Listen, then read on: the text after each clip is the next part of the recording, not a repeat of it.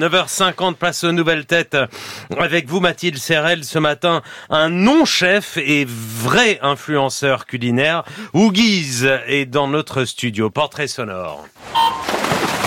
Au départ, il visait plutôt l'eau des bassins et se voyait faire une carrière dans la natation.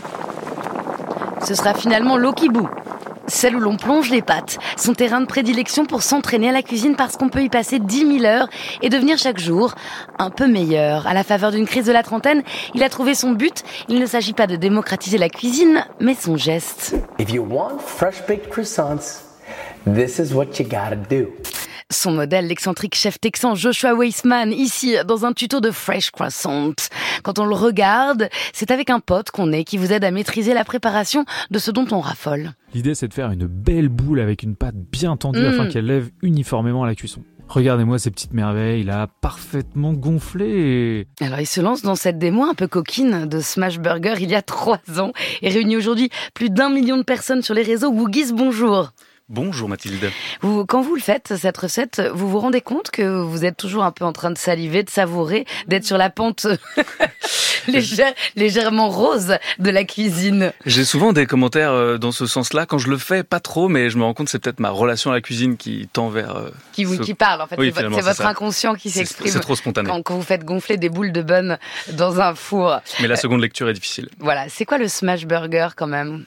Le Smash Burger, c'est euh, un burger qui est arrivé il y a quelques années et qui est en train de déferler sur Paris euh, depuis quelques mois. Et donc c'est un, un- le- la quintessence du burger, c'est deux steaks mais qui sont bien écrasés, croustillants. Donc on n'est plus sur du steak saignant Mm. avec des oignons et des sauces simples, quelques petites crudités et voilà. Alors vous dites avant toute chose, je ne suis pas chef. Qu'est-ce que ça change dans votre façon de transmettre la cuisine?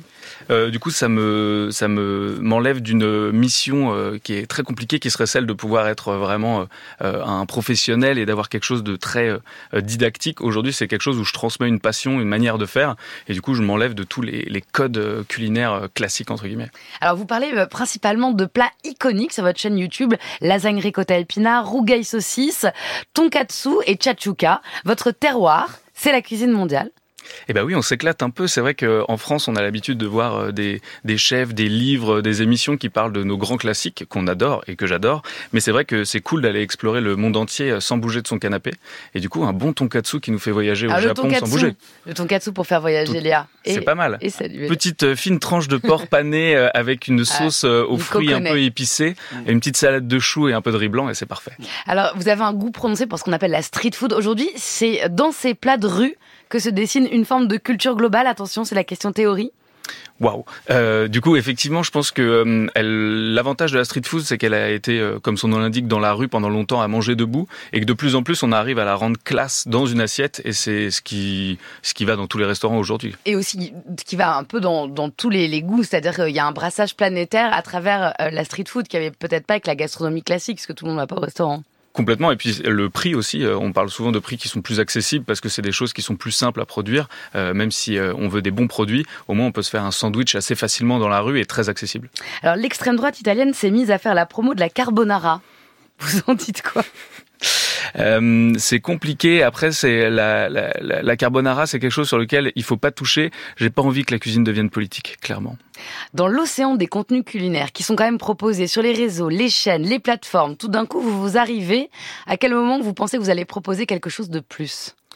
Eh ben alors, je pense qu'il faut pas se dire qu'on propose quelque chose de plus. Il faut rester euh, soi-même.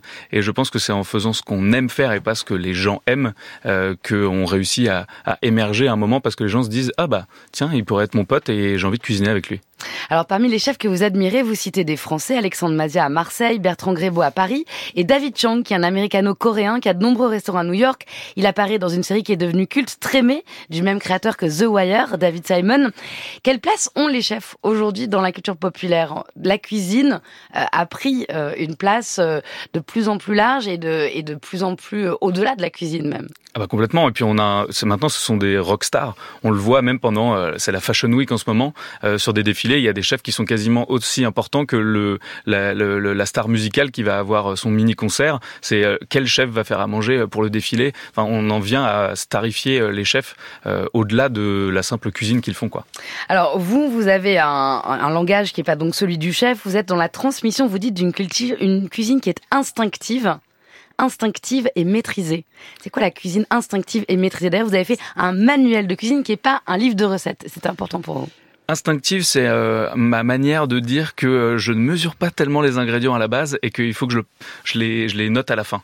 Mais instinctive, c'est de pouvoir se dire que on va pas suivre une recette à la lettre. C'est pour ça que je suis très mauvais en pâtisserie. Mais c'est plutôt de se dire, tiens, là, on pourrait rajouter un peu de ci, un peu de ça. Ça a pas l'air assez épais, donc on va peut-être euh, les concentrer un peu les goûts ou rajouter un peu de liquide justement pour la pour lier une sauce. Donc c'est vraiment de se laisser aller quand on fait à manger. Et ça, il faut avoir un peu de connaissance en cuisine. Et plus on en apprend, plus on peut se laisser aller, quoi. Et ça passe par la cuisson des œufs et le choix de la vaisselle. Voilà, vous le saurez. Pour un dîner en amoureux, faites quoi? Ah, Euh, des, ben, j'avais envie de dire des pâtes. Les pâtes, c'est, euh, je pense, romantique, facile à faire et difficile de se louper, je pense. ambiance la belle et le clochard à présent, c'est sujet libre. Et ça part, comme vous dites dans vos vidéos, ça part en recette de saison, vous guise. Et ça part sur des noix de Saint-Jacques poêlées, purée de potimarron, pickles de carottes et mimolette. Attention, je vous préviens, c'est très coquin. On commence par notre potimarron. On va le couper en deux, les vider et le retourner côté chair sur une plaque avec du papier sulfurisé. Puis l'enfourner à 180 degrés pendant au moins 45 minutes. Et voilà. On mixe notre potimarron avec une généreuse noisette de beurre, une pincée de sel, quelques crac-crac de poivre et bien évidemment du piment d'Espelette. J'adore le piment d'Espelette. On mixe et on met de côté. Pour les pickles, c'est très simple, on va laver, éplucher et couper nos carottes en julienne. Et dans une casserole, on va faire cuire à feu moyen un volume de sucre, deux volumes de vinaigre, trois volumes d'eau et les épices de notre choix. Lorsque le sucre est fondu, on filtre la préparation, on la verse brûlante sur les carottes et on laisse refroidir à température ambiante. Ensuite, on fait chauffer une poêle à feu vif. On y dépose un filet d'huile d'olive. Et quand c'est bien bien chaud, on y plaque nos Saint-Jacques et on n'y touche plus pendant 45 secondes.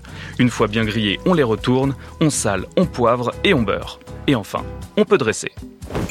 Dans une assiette creuse, on dépose un dôme de purée avec une cuillère à soupe, trois noix de Saint-Jacques au centre, un monticule de pickles de carottes et un déluge de, pi- de mimolette râpée. Ça donne faim? Oui. Merci, guise. Et ça donne chaud. On vous retrouve, ah oui, oh là là, sur votre chaîne YouTube. Et puis dans ce manuel du cuisinier amateur aux éditions du chêne Bonne Route, hmm,